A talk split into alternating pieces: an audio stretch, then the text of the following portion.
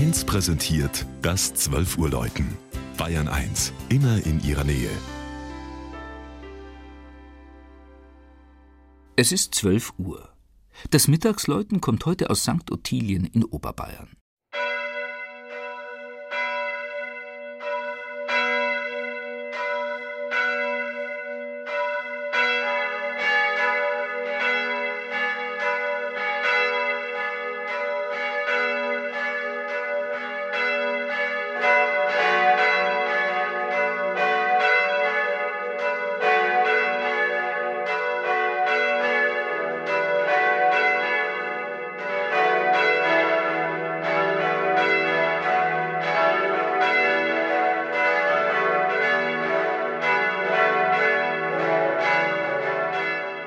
Wer für den Besuch St. Ottiliens die Eisenbahn wählt, wird doppelt belohnt.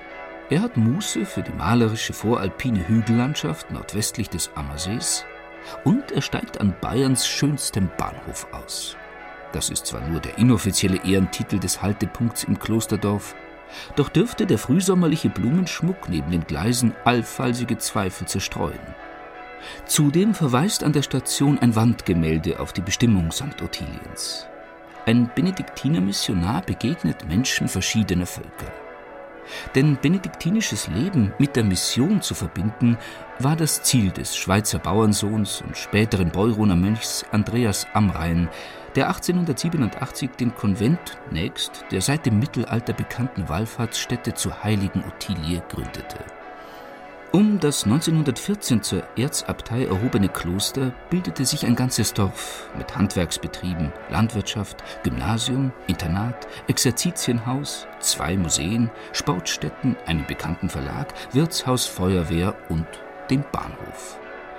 Das Zentrum bildet die Abteikirche zum heiligsten Herzen Jesu. Die 1897 bis 99 errichtete dreischiffige Basilika kennzeichnet die in Sichtziegeln gestaltete Zisterziensergotik mit den imposanten Fensterrosen und Muschelkalkbauzier. Den weiten Innenraum sollte man beim Chorgesang der Mönche erleben.